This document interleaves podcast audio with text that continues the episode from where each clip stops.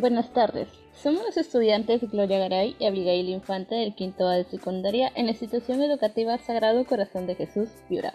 Hoy estamos reunidas para darles a conocer nuestro proyecto e idea de negocio realizada al transcurso de nuestras sesiones de aprendizaje.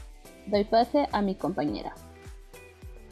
Hola, nosotras hemos realizado el proceso productivo porque nuestra idea de negocio planteada es la elaboración de envases de jugos a base de cáscaras de piña, coco y sandía, además de accesorios a base de semillas.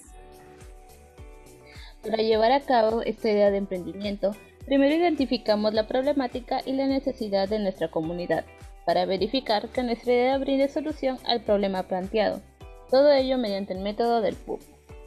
La problemática identificada fue la alta contaminación que afecta constantemente a nuestra salud.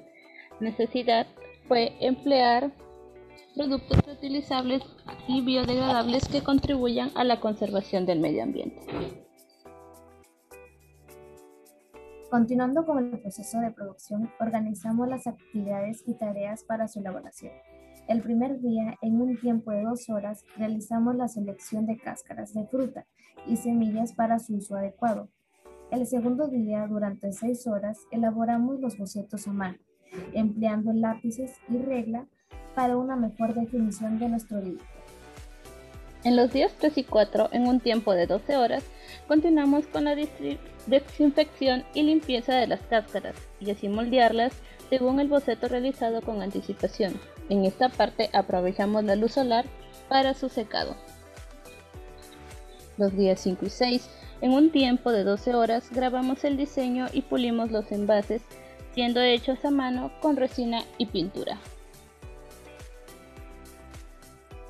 En los días 7 y 8, en 6 horas se unen todas las piezas manualmente para así continuar con una segunda capa de resina, para una mejor conservación del producto.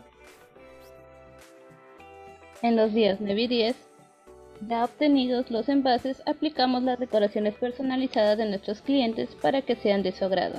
Y finalizando con el proceso de producción, durante un día, durante 12 horas, realizamos el empaquetado y distribución del mismo.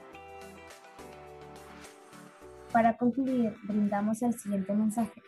Todas podemos y somos capaces de dirigir y realizar nuestro propio emprendimiento, teniendo siempre en cuenta el bien común de todos y que éste contribuya al cuidado y conservación del ambiente en el que vivimos. Muchas gracias, hasta otra nueva oportunidad.